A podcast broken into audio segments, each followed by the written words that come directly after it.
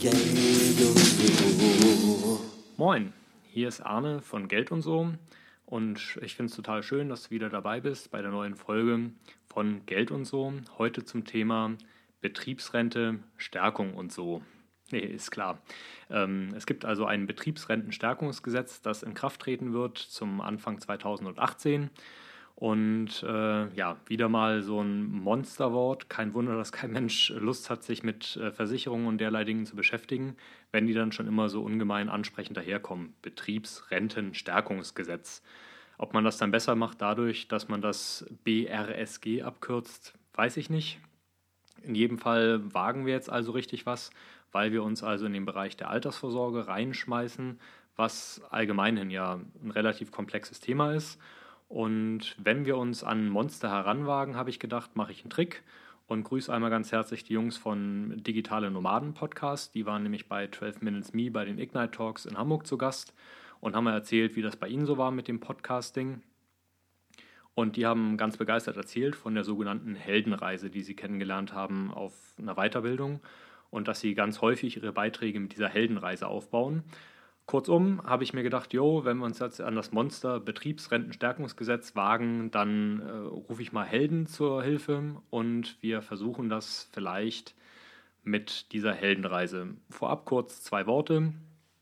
Betriebsrentenstärkungsgesetz, was soll das eigentlich alles?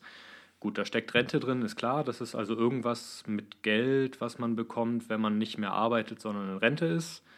Betrieb ist auch klar, das hat also irgendwas damit zu tun, dass man irgendwo angestellt in einem Betrieb arbeitet und da dann über diese Arbeit irgendwas für die Rente macht. Und offenbar scheint da ja irgendwas im Argen zu sein, weil sonst müsste man das ja nicht stärken, wenn alles super wäre. Kurzum, also es geht irgendwie um Altersvorsorge, da soll irgendwas gestärkt werden und es geht um eine Altersvorsorge, die irgendwie über den Arbeitgeber funktioniert auf in die Heldenreise also. Äh, die Heldenreise funktioniert in zwölf verschiedenen Etappen und ja, es wird nicht ganz funktionieren, leider das jetzt mit der Heldenreise komplett aufzulösen, aber ich glaube, es wird trotzdem ganz spannend. Eine jede Heldenreise, nach der offenbar auch ganz, ganz viele Disney- und überhaupt Filme aufgebaut sind, beginnt immer mit der gewohnten Welt. In der gewohnten Welt gibt es eben das Gewohntes und es fehlt aber häufig auch irgendwas. In unserem Beispiel könnte also der Fall sein, dass man schon lange bevor es ein Betriebsrentenstärkungsgesetz gab, schon fürchterlich genervt war von dem ganzen Versicherungszeug. Da kriegt man immer seitenweise Unterlagen und jedes Mal, wenn der Gesetzgeber irgendwas zugunsten von Versicherten macht und glaubt, er macht irgendwas besser, dann ist es am Ende dann doch wieder nur, dass man noch zehn Zettel mehr kriegt und noch drei Unterschriften mehr machen soll. Und am Ende des Tages hat man aber eigentlich immer noch nicht so richtig greifen können, was das ist.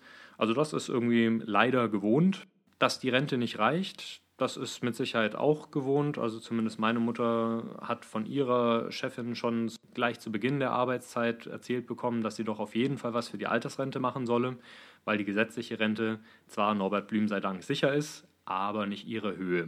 Das heißt, wir haben also einerseits Gewohnheit, Langeweile und andererseits einen Mangel, weil irgendwie, also selbst diejenigen, die noch gar nichts im Bereich Altersvorsorge machen oder vielleicht nur ein bisschen was irgendwann mal angefangen haben, aber eigentlich wissen, Mensch, jetzt verdiene ich schon eine ganze Menge mehr als zu Beginn meines, äh, meiner Berufslaufbahn und bestimmt müsste ich noch mal so ein bisschen was für die Rente machen, aber ich weiß einfach nicht was und ich habe auch überhaupt keinen Bock, mich damit auseinanderzusetzen.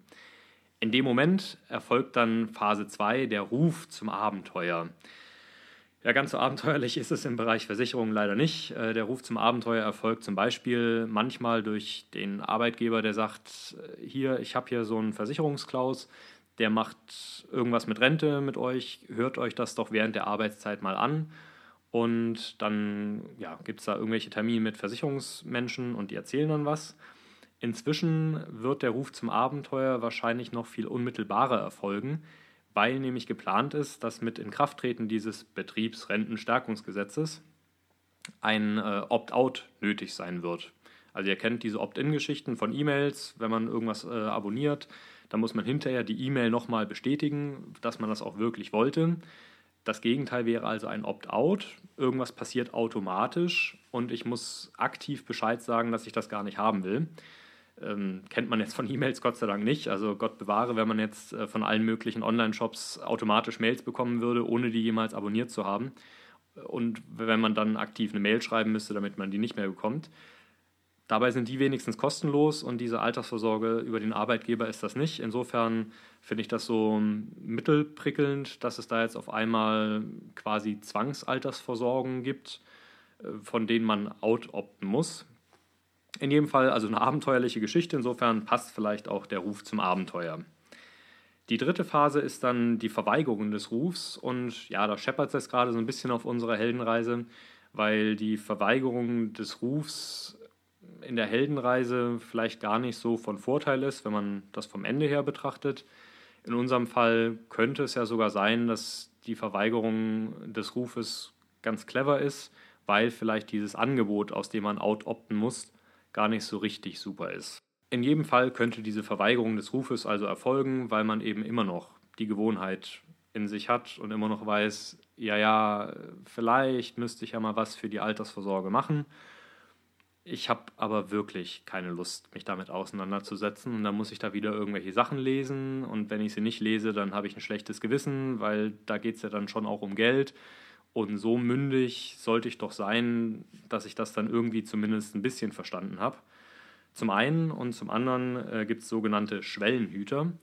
Schwellenhüter sind also Leute, die Angst davor haben, dass wir selbst uns verändern, weil dann umso deutlicher wird, dass sie das nicht tun und die dann eben entgegenwirken wollen, dass wir das tun. Im Fall dieser Betriebsrente könnten das also Leute sein, die ihrerseits noch viel weniger Lust haben, sich damit auseinanderzusetzen. Oder aber jemand, der vielleicht sogar ein Gegner davon ist, der sagt, ach, äh, Zinsen gibt es ja sowieso nicht und am besten verkonsumieren wir unser ganzes Geld. Und wenn mein Kumpel jetzt auf einmal anfängt, irgendwas für seine Rente zu machen, dann können wir vielleicht ein weniger trinken gehen die Woche, weil ich hau mein Geld ja immer noch raus, er dann vielleicht ein bisschen weniger. Oder ich muss ihn einladen und dann bleiben aber weniger Getränke für mich.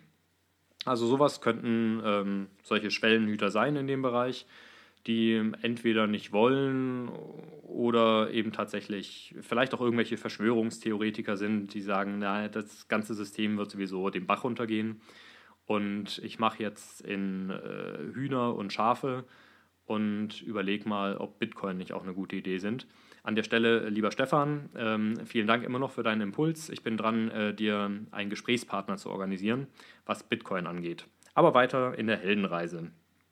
Der nächste Schritt ist dann äh, ein Mentor, der getroffen wird auf dieser Heldenreise.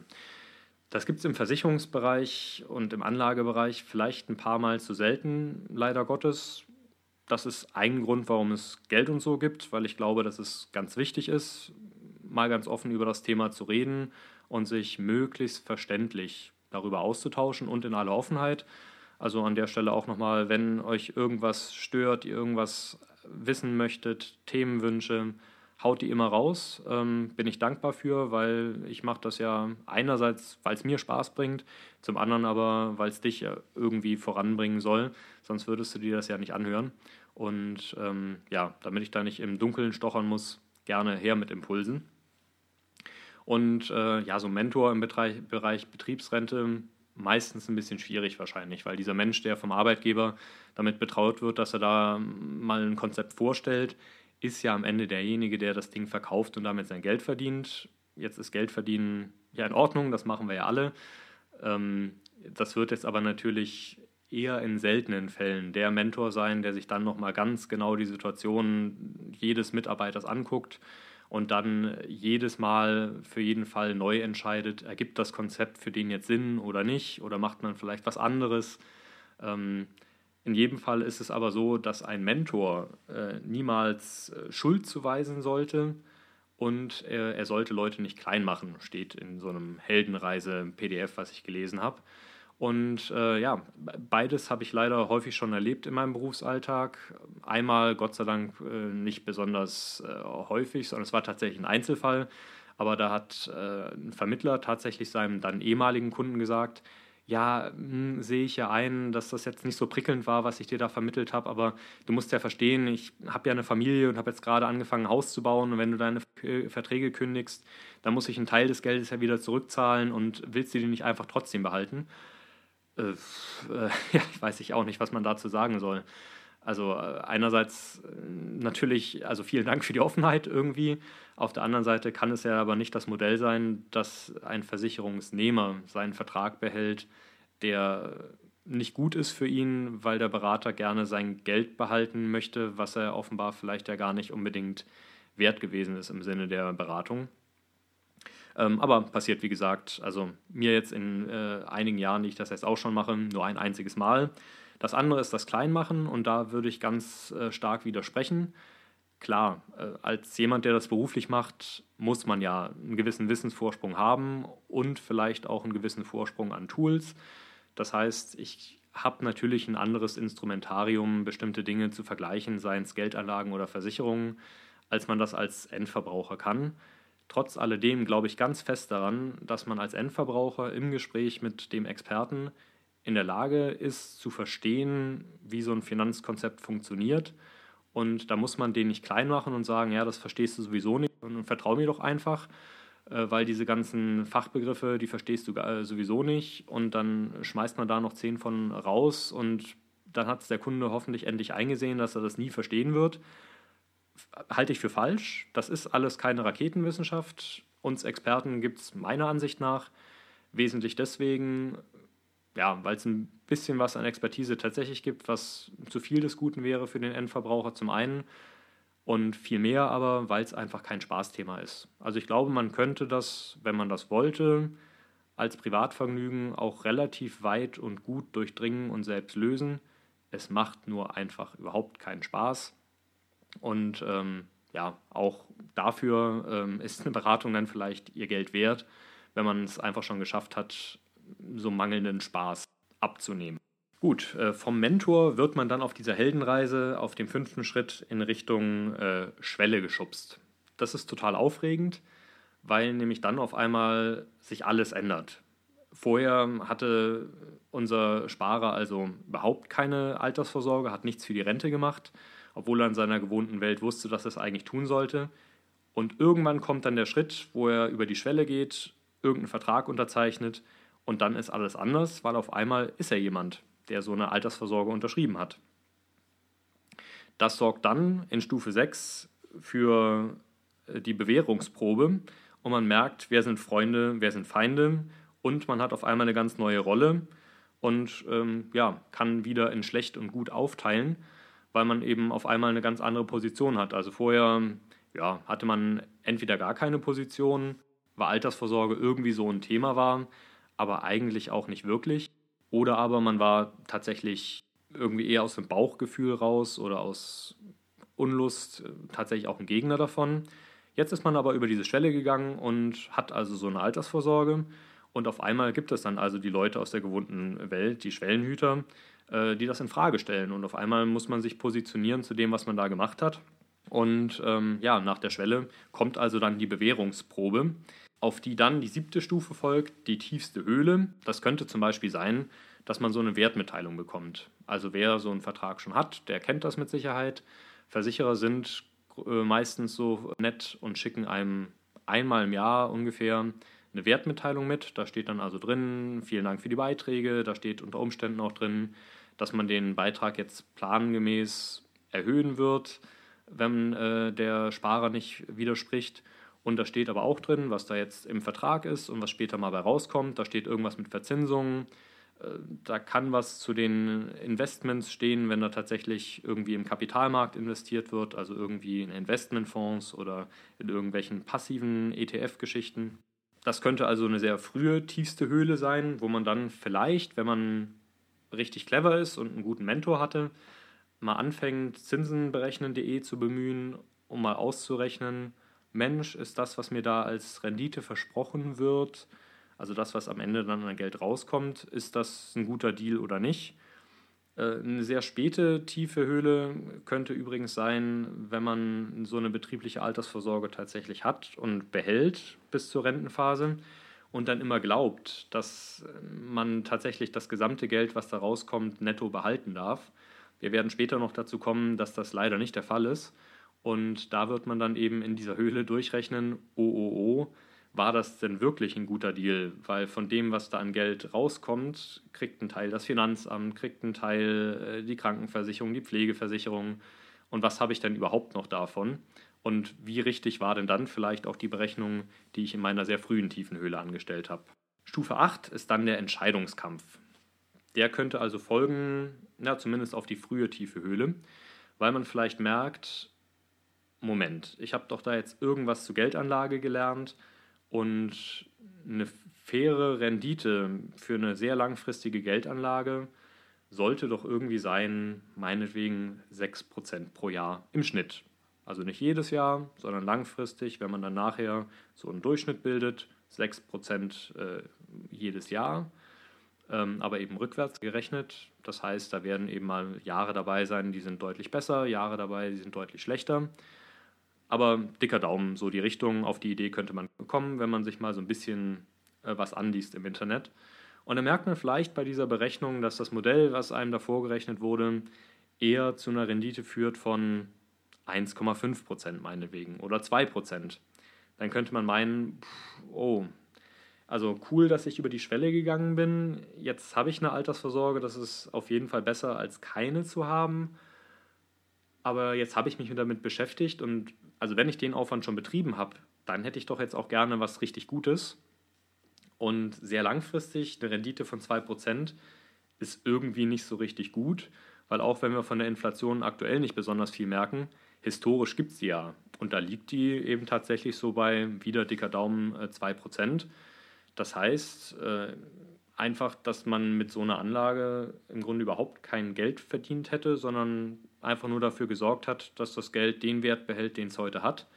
Das ist ja irgendwie ganz nett, aber kann ja nicht der Deal sein, wenn man so lange auf was hinspart. Es heißt, in diesem Entscheidungskampf könnte man dann also zu dem Schluss kommen, okay, ich will Altersvorsorge machen, weil ich habe sowieso immer schon gewusst, dass ich was machen muss. Ich habe mich schon einmal entschieden und bin über die Schwelle gegangen und jetzt will ich es aber ordentlich haben. Die neunte Phase ist dann die Belohnung. Es kann zwischen dem achten und dem neunten Schritt auf der Heldenreise tatsächlich nochmal ein bisschen anstrengend werden, weil man vielleicht bestimmte Entscheidungen nochmal überdenken muss, äh, weil man sich vielleicht nochmal ein, zwei Sachen mehr anhören muss. Vielleicht hört man nochmal zwei, drei Podcasts dazu, liest ein paar Blogs. Man wird aber dann äh, feststellen, cool, es gibt ja andere Optionen. Also es gibt tatsächlich Altersvorsorgeverträge, die vielleicht auch in dem Versicherungsmantel sind, also da steht dann Versicherung drauf, die funktionieren aber im Grunde wie eine Geldanlage. Und eine Geldanlage ist für mich idealiter das, was man sich selbst aussucht, was man also jederzeit sehen kann. Das heißt, es muss irgendwas Transparentes sein. Es sollte möglichst davor geschützt sein, dass es weg ist, wenn der Versicherer, bei dem ich diese Anlage habe, pleite geht. Äh, es sollte eine Anlage sein, wo ich selbst darüber entscheiden kann, wann ich wie viel von dem Geld haben möchte und ich sollte das Geld vielleicht auch vererben können. Und ja, man wird also merken, sowas gibt es tatsächlich. Und äh, die Belohnung kommt dann vielleicht, wenn man auch da die erste, die zweite, die dritte äh, Wertmitteilung bekommen hat und man sehen kann, hey cool, genau das, was ich mir ausgesucht habe, ist ja tatsächlich da drin und es stimmt ja überein mit dem, was ich selbst im Internet nachgucken kann zur Wertentwicklung von dem Investment, was ich mir ausgesucht habe. Mit dieser Belohnung in der Tasche also macht man sich dann auf die Reise zu Schritt Nummer 10, der Rückweg. Der Rückweg kann insbesondere in Deutschland relativ steinig sein auf so einer Heldenreise, weil wir einfach ein sehr traditionell geprägter Markt sind ja, nicht nur Deutschland, sondern im Grunde der deutschsprachige Raum. Mindestens für Österreich kann ich das noch ganz gut sagen. Äh, viele Grüße in die Steiermark. Ähm, Schweiz könnte sein, dass die Jungs und Mädels da ein bisschen investmentaffiner sind. Das weiß ich nicht so. Auf dem Rückweg wird man aber auf jeden Fall feststellen, dass es in Deutschland immer noch ungefähr 90 Millionen Verträge gibt, also mehr als es Deutsche gibt. Im Schnitt hat also jeder Deutsche mehr als einen. Und ein Kollege von mir hatte mal einen Kunden im Termin, der hat tatsächlich sechs oder sieben von den Dingern gehabt. Also 90 Millionen Verträge mit einem klassischen Deckungsstock, wo der Bund der Versicherten, also die, die auch sagen, Versicherer, Versicherungsberater mit Vorsicht genießen, das ist nicht immer alles Gold, was glänzt, haben schon Anfang der 90er mal äh, einen Artikel geschrieben im Spiegel, dass diese Verträge legaler Betrug sind, weil Versicherer sich bereichern an dem Geld von Kunden. Die machen das auf legale Art und Weise. Das ist jetzt nichts, wo man gegen klagen könnte und wo man dann Geld zurückbekommt. Aber im Grunde ist ein bisschen unfair, dass sie das Geld von Kunden nehmen, sich daran äh, ein goldenes Näschen verdienen und Versicherte dann daran überhaupt nicht beteiligen. Und das ist dann aber eben der Markt, das Umfeld, daher vielleicht auch nicht verwunderlich, dass es so viele Schwellenhüter gab am Anfang, äh, in dem man zurückkehrt. Und da wird man eben äh, feststellen, Mensch, da kracht es dann vielleicht nochmal so ein bisschen. Ich als Held mit meiner Belohnung, der über die Schwelle gegangen ist, der durch die tiefe Höhle gegangen ist, äh, der einen Entscheidungskampf ausgefochten hat, ähm, der muss jetzt auf einmal sich nochmal zurückfinden in seinem, in seinem gewohnten Umfeld, in dem es irgendwann mal losgegangen ist und wird da vielleicht neuerlich auf Widerstände treffen, die er dann sicherlich besser verkraftet, eben weil er diese tiefe Höhle hinter sich hat, er hat den Entscheidungskampf hinter sich, also er ist ja sehr gefestigt in seinem Wissen und ähm, hat ja tatsächlich auch Dinge schriftlich in der Hand, die ihm zeigen, okay, das, was ich mir da erkämpft habe als Held, das hat Hand und Fuß und Schwert und äh, Pferd. Und ähm, ja, so kommt man dann zur Phase 11, zur Erneuerung, Verwandlung. Das könnte also heißen in dem Fall, dass man äh, sich anders verhält als zu Beginn in seiner gewohnten Welt. Vielleicht versucht man jetzt gar nicht missionarisch dem einen oder anderen im Umfeld davon zu überzeugen, auch auf so eine Heldenreise zu gehen. Aber vielleicht ganz sanft. Also man kann ja mal jemanden mitnehmen auf so einen Börsentag in Hamburg, äh, von dem der Fabian in unserer Studentenfolge gesprochen hat. Und der stellt fest, cool, irgendwie ist das ja gar nicht so unverständlich. Und tatsächlich darf sich jeder ja mal so ein bisschen mit dem Thema Börse und Aktien beschäftigt haben. Tut ja nicht weh. Oder man spielt dieses äh, Cashflow-Spiel, was der eine oder andere vielleicht kennt. Das ist also tatsächlich ein Brettspiel, wo man so ein bisschen lernt, mit Geld, Geldtheorie umzugehen. Und ja, der zwölfte Schritt, der letzte, ist dann die Rückkehr mit dem Elixier. Das wäre in dem Fall dann also wahrscheinlich der, der Lebensabend, wo dann das Elixier in Form von Geld zu einem äh, kommt, was man sich aus dem Vertrag entnimmt oder was man da regelmäßig als Rente ausgezahlt bekommt und wo man dann eben merkt, cool, es hat nicht jeder mit mir Cashflow gespielt, es ist nicht jeder mitgegangen auf den Börsentag. Ähm, es gab Schwellenhüter, die Schwellenhüter ge geblieben sind. Es gab Leute, die haben tatsächlich in Schafe und äh, Schweine gemacht und haben dabei genauso viel Geld eingesetzt wie ich. Und am Ende des Tages habe ich aber ein lecker Elixier. Und naja, bei den äh, Verweigerern ist es dann leider bei Leitungswasser geblieben, was ja in Deutschland wie in Österreich häufig gar keine schlechte Qualität hat. Also insofern, also vielleicht jetzt auch kein, kein äh, dramatisches Ergebnis, aber ein bedauerliches auf jeden Fall, ne? weil das Umfeld bleibt ja häufig das gleiche und wenn man Freunde hat, dann unterscheidet man sich ja häufig auch einkommensseitig nicht unendlich viel und wenn dann beide irgendwie ein bisschen was gemacht haben für ihre Rente, weil sie wissen, dass die gesetzliche Rente nicht reicht, und der eine dann viel mehr Geld hat als der andere in der Rentenzeit, einfach nur, weil das Geld besser für ihn gearbeitet hat, ähm, ja, dann ist das auf jeden Fall bedauerlich insgesamt ähm, für unseren Helden auf der Heldenreise. Aber schön, dass er mit dem Elixier wieder da ist. So, jetzt habe ich also ganz viel schon gesprochen über Helden und es hat mir echt Spaß gemacht. Also, liebe Jungs vom Digitalen Nomaden Podcast, nochmal vielen Dank. Hätte ich nicht gedacht, dass das ähm, so schön ist, selbst so eine Versicherungs-Altersvorsorgegeschichte zu erzählen. Ich bin aber ja mit dem Monster losgelaufen, mit dem Betriebsrentenstärkungsgesetz. Und was passiert denn da? Ähm, es passiert also tatsächlich, dass diese Form der Altersvorsorge, die so funktioniert, dass man die eigentlich gar nicht so richtig merkt, dass man die macht, weil die wird direkt vom Brutto weggenommen. Und insofern ist es also nicht so, dass ein Versicherer jetzt vom Konto, vom Girokonto Geld abbucht, sondern das wird also tatsächlich direkt vom Arbeitgeber Richtung Versicherer weitergeschoben. Und ähm, ja, diese Dinger, die gab es immer schon. Es reicht aber eben nicht, weil die Rente noch viel weniger reicht und äh, deswegen sollte die jetzt also gestärkt werden.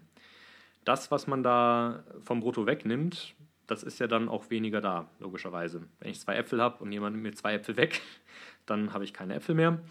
Und äh, wir zahlen alle ja unsere Steuern auf das, was wir so brutto verdienen. Wenn ich jetzt weniger brutto verdiene, weil mir da ja was weggenommen wurde, dann muss ich also auch weniger Steuern zahlen.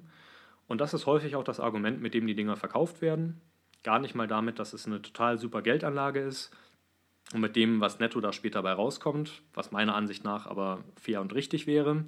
Sei es drum, machen wir vielleicht in einem anderen Beitrag nochmal. Ähm, sondern es wird viel über diesen Steuervorteil gesprochen und der erhöht sich jetzt noch. Bislang waren das äh, 4% vom Brutto, höchstens die Beitragsbemessungsgrenze der Rentenversicherung. Irgendeine Zahl ist für den Moment jetzt erstmal egal.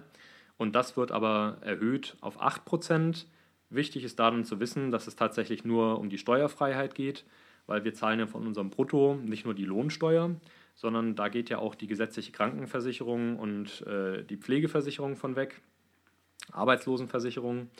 Und ähm, die ersten 4%, die es also jetzt auch schon gab, die sind und bleiben auch äh, sozialversicherungsfrei. Das heißt, auch die Krankenkasse glaubt, dass man weniger Brutto hat. Ähm, mit den 4%, die jetzt oben drauf kommen, zu 8, mit denen ist das nicht so. Das heißt, da zahlt man dann auch weniger Steuern. Man zahlt aber deswegen nicht noch weniger Kranken- und Pflegeversicherungsbeitrag. Dann gibt es eine Geringverdienerförderung. Das heißt, da gibt es ein bisschen äh, Geld vom Staat. Ge als Geringverdiener gilt hier, wer bis zu 2200 Euro brutto verdient. Monatlich logischerweise, nicht jährlich.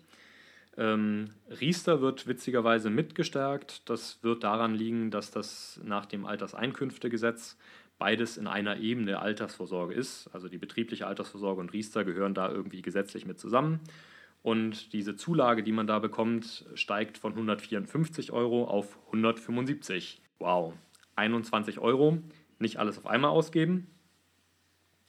Äh, es gibt endlich, juhu, Freibeträge bei der Grundsicherung. Äh, als die Riester-Rente damals äh, das erste Mal anfing, in Kritik zu geraten, hat der Volker Pispers, dieser Kabarettist, ähm, mal erzählt, dass die Riester-Rente ja gerade einen guten Ruf gehabt hätte für Geringverdiener, die noch mal ein bisschen was für ihre Rente machen wollen wenn man jetzt so gering verdient, dass man so wenig Rente bekommt, dass man später also quasi Grundsicherung, so ein Alters-Hartz IV bekommt, wenn man so will, dann war es früher nicht so, dass man dieses, diese Grundsicherung bekommen hat, plus das, was man sich mühsam an Hartz IV, äh, an, an Riester zusammengespart hat, sondern äh, das wurde angerechnet. Das heißt, also ein Beispiel, ich bekomme 100 Euro monatlich aus einem Riester-Vertrag und bekomme 800 Euro diese Grundsicherung da hätte man ja denken können früher, dass man dann insgesamt 900 Euro bekommt. Ist aber nicht so gewesen, sondern man hat dann einfach nur 700 Euro Grundsicherung bekommen, weil man hat ja 100 Euro noch woanders her. Und wichtig ist ja nur, dass man unterm Strich 800 hat. Insofern hat der Volker Pispers damals gesagt, Mensch, schade, jetzt äh, haben die denen im Fernsehen das zu früh gesagt, also den Sparern dass sie äh, gar nicht für sich riestern, sondern für den Arsch, also für den Arsch, der ihnen die Rente verkauft hat. War äh, vielleicht etwas derbe, aber auf jeden Fall ein Lacher. Und das ist jetzt also anders. Jetzt gibt es also fortan Freibeträge in der Grundsicherung. Das heißt, es könnte für Geringverdiener vielleicht auch wieder Sinn ergeben, äh, Riester zu machen. Wie bei allem im Einzelfall immer durchrechnen. Dann ist es so, und das wird tatsächlich teils, teils betrachtet, dass es eine Beitragszusage gibt und keine Garantie mehr in der betrieblichen Altersvorsorge. Ähm, wenn man sich jetzt äh, nicht in den Entscheidungskampf begibt und im Grunde aufhört mit dem Gang über die Schwelle auf der Heldenreise, dann findet man diese Garantien vielleicht gar nicht so schlecht, weil da wird dann im Verkaufsgespräch auch immer drüber gesprochen, hier ist eine Garantie, total super, das sind auch immer riesige Zahlen, was einfach nur daran liegt, dass da halt über viele, viele Jahre viel Geld in den Vertrag geht und wenn man sich das ausrechnet, dann ist der größte Teil dieser großen Zahl das, was man selbst eingezahlt hat. Sei es drum. Also hört sich deswegen gut an, weil man eben diese große Zahl sieht und der Verkäufer dann sagt, äh, ja, also total toll, weil die Garantie, die bekommst du auf jeden Fall. Und wenn die Welt untergeht, bekommst du trotzdem. Ist auch nur halb richtig, weil im Grunde schuldet einem der Versicherer das Geld später. Und wenn der Versicherer pleite ist, dann wird es ein bisschen spannend, ob es dann tatsächlich klappt mit dem Rückversicherer, dass der das dann bezahlt. Kommt auch darauf an, wie groß der Versicherer ist, sei es drum. Auf jeden Fall wurde immer gesagt, Garantie bekommst du auf jeden Fall und wenn es toll läuft, dann sogar mehr. Ist jetzt erstmal nicht so verkehrt.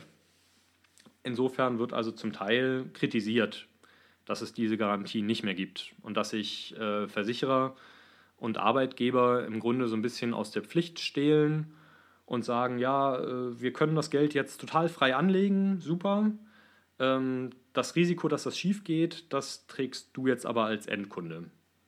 Das finden manche Leute blöd. Ich finde es tatsächlich relativ cool, weil wenn jemand mit Sachverstand diese Geldanlage macht, die ja eigentlich jede Altersvorsorge ist, dann brauche ich die Garantie überhaupt nicht, weil die Wahrscheinlichkeit, dass der Anlageerfolg am Ende unter dem Garantieniveau liegt, halte ich für sehr virtuell. Also klar kann man immer irgendwelche Meteoriteneinschläge im Kopf durchspielen oder irgendwelche Lord Voldemorts, die kommen und, oh Gott, jetzt habe ich den Namen gesagt.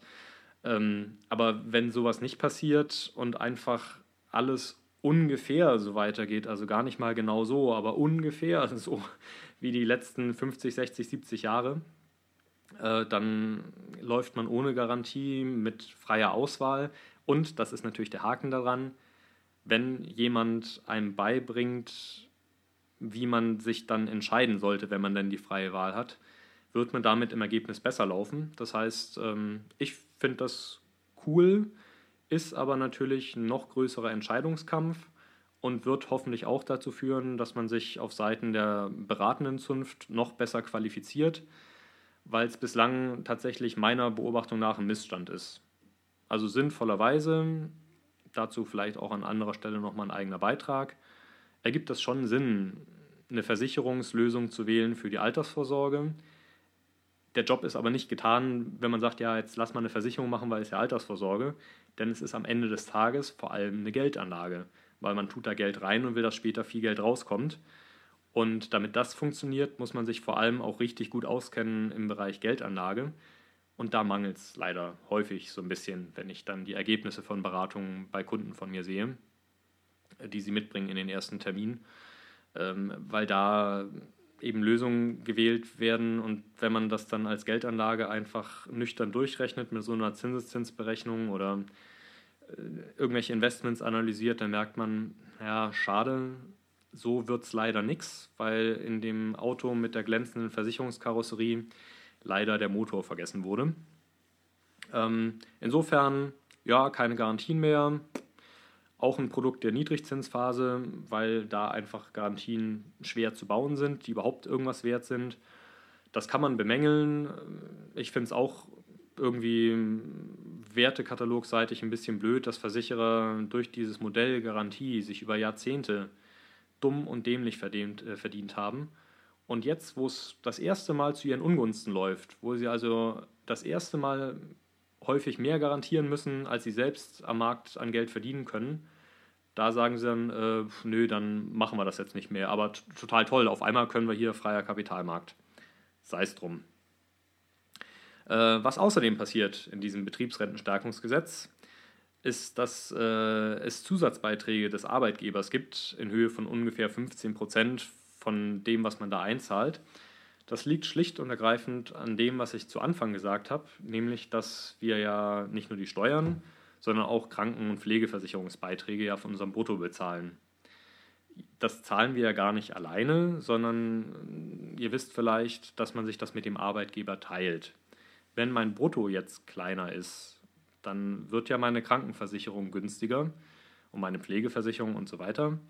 Und das wird sie ja nicht nur für meinen Teil, sondern auch für den Teil des Arbeitgebers. Das heißt, wenn man so eine betriebliche Altersvorsorge hat und der eine oder andere wird sowas vielleicht haben und man bekommt keinen Zuschuss vom Arbeitgeber, dann könnte man da vielleicht nochmal reinpieken, weil unterm Strich ist es so, dass der Arbeitgeber bei einem Arbeitnehmer, der sich für, für sowas entscheidet, Geld spart unterm Strich, weil er auf einmal im Grunde ja, weniger Sozialabgaben hat.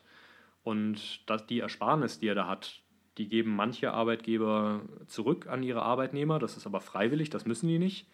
Oder mussten nicht, denn jetzt gibt es ja ab Anfang 2018 also das Betriebsrentenstärkungsgesetz. äh, was dann für neue Verträge also ab sofort gelten wird und für schon bestehende Verträge mit so ein bisschen Verzug, ähm, weil klar ist, dass das jetzt nicht von jetzt auf gleich alles umgestellt werden kann.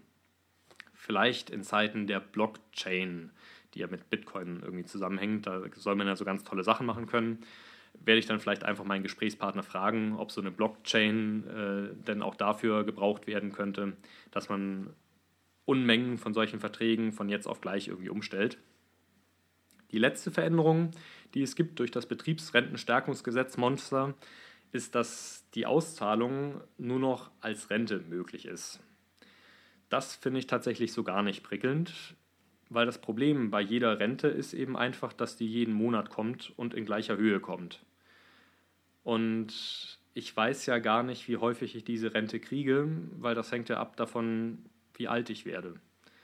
Und wenn man jetzt zum Beispiel mit 67 diese Rente bekommt und davon ab, äh, ausgeht, dass man nur 80 Jahre alt wird, dann bekommt man diese Rente eben genau 13 Jahre mal 12 Monate mal diese Rente. Und wenn man das dann einfach mal ausrechnet, dann kann in vielen Fällen passieren, dass man dann noch nicht mal das wieder rausbekommen hat, was man an Beiträgen eingezahlt hat.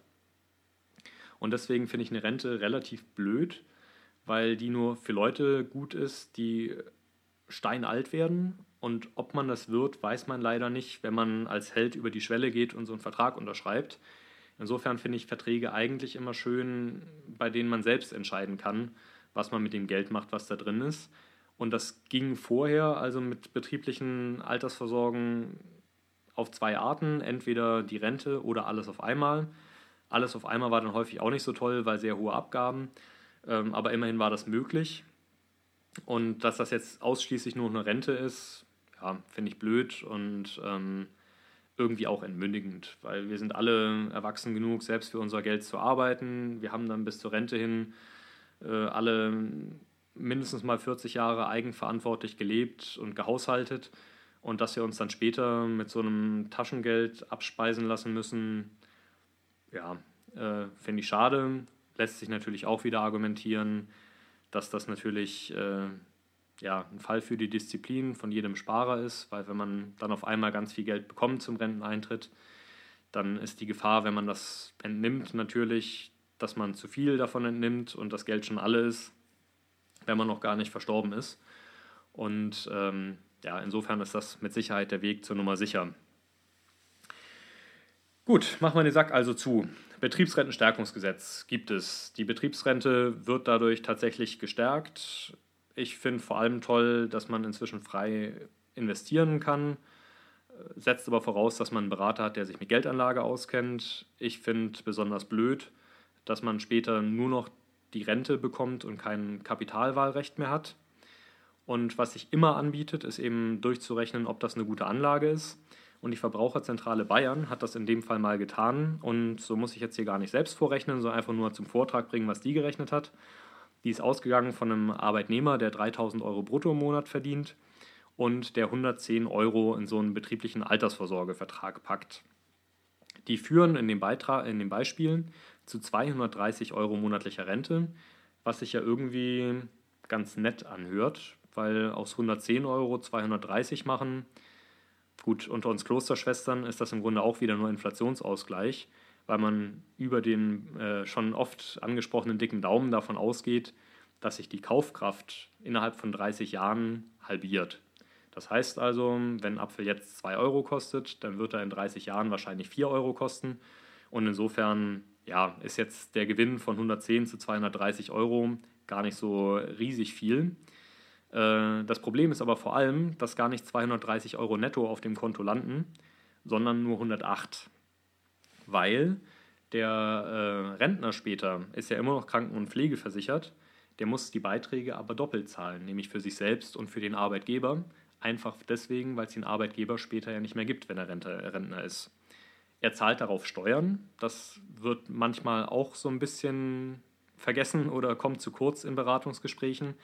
Dass man jetzt zwar ganz tolle Steuersparmöglichkeiten hat und ähm, manchmal dann irgendwie tatsächlich fast das Doppelte in den Vertrag reingeht von dem, was man weniger netto hat, dass die Steuerlast aber tatsächlich nach hinten nur verschoben wird, mit der Annahme, dass man später hoffentlich weniger Steuern zahlt als heute. Das wissen wir natürlich nicht. Insofern ist das auch eine Wette. Und Steuern gehen da also auch noch von ab. Und äh, dann bleiben auf einmal von 230 Euro nur 108 Euro und somit also weniger als eingezahlt wurden.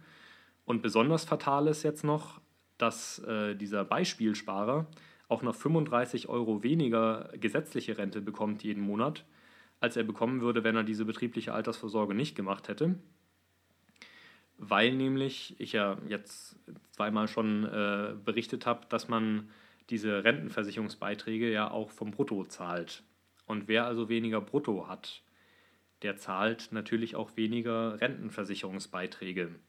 Und wer weniger in die gesetzliche Rente einzahlt, bekommt er natürlich auch weniger raus. Insofern ist das tatsächlich so ein bisschen mit Vorsicht zu betrachten mit dieser Betriebsrente im Allgemeinen. Ähm, ich habe jetzt natürlich wieder keine Lösung für dich in Person, als der du jetzt zuhörst, weil es eben wirklich immer eine Einzelfallbetrachtung ist. Äh, ich kann nur so viel sagen, dass die Wahrscheinlichkeit, dass sich das Ding lohnt, steigt mit der Höhe dessen, was der Arbeitgeber da freiwillig mit dazu schießt.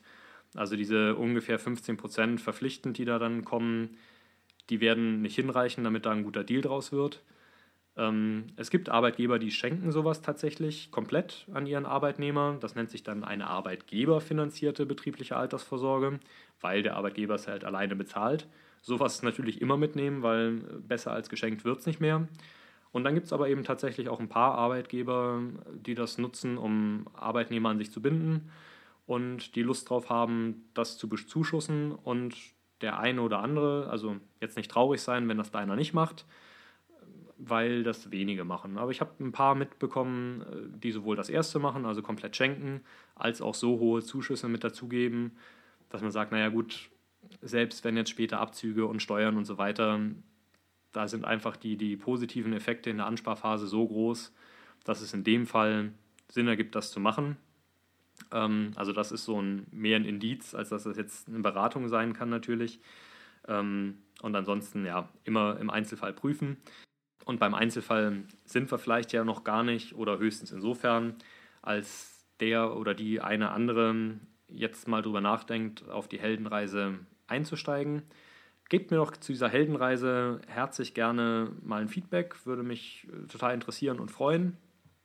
Und ähm, ja, bleibt mir gewogen. Ähm, und äh, wenn ihr schon Feedback gebt, dann erzählt doch gerne auch, ob euch das besser gefällt, wenn ich alleine den Erklärbär mache oder ob euch diese Gesprächssituation besser gefällt, weil der Olli gesagt hat, er findet die Erklärbär-Sachen sensationell zu diesem ganzen äh, Fintech-Zeugs hier mit Web-ID und, und äh, irgendwelche Banken und wie die mit Fintechs kooperieren und Robo-Advisor und äh, was da nicht noch alles ist.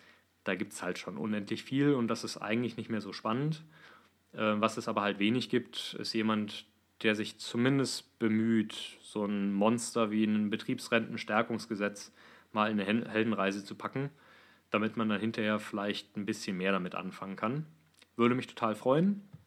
Äh, würde mich freuen, wenn wir uns wiederhören. Und ja, innerlich Blumen pflücken würde ich geradezu. Äh, wenn du Lust hättest, mal eine Bewertung zu schreiben bei iTunes, das ist da wohl total hilfreich, damit noch mehr Leute Lust bekommen, sich das mal anzuhören. Und äh, ja, dann einfach bis zum nächsten Mal. Macht's gut. Tschüss.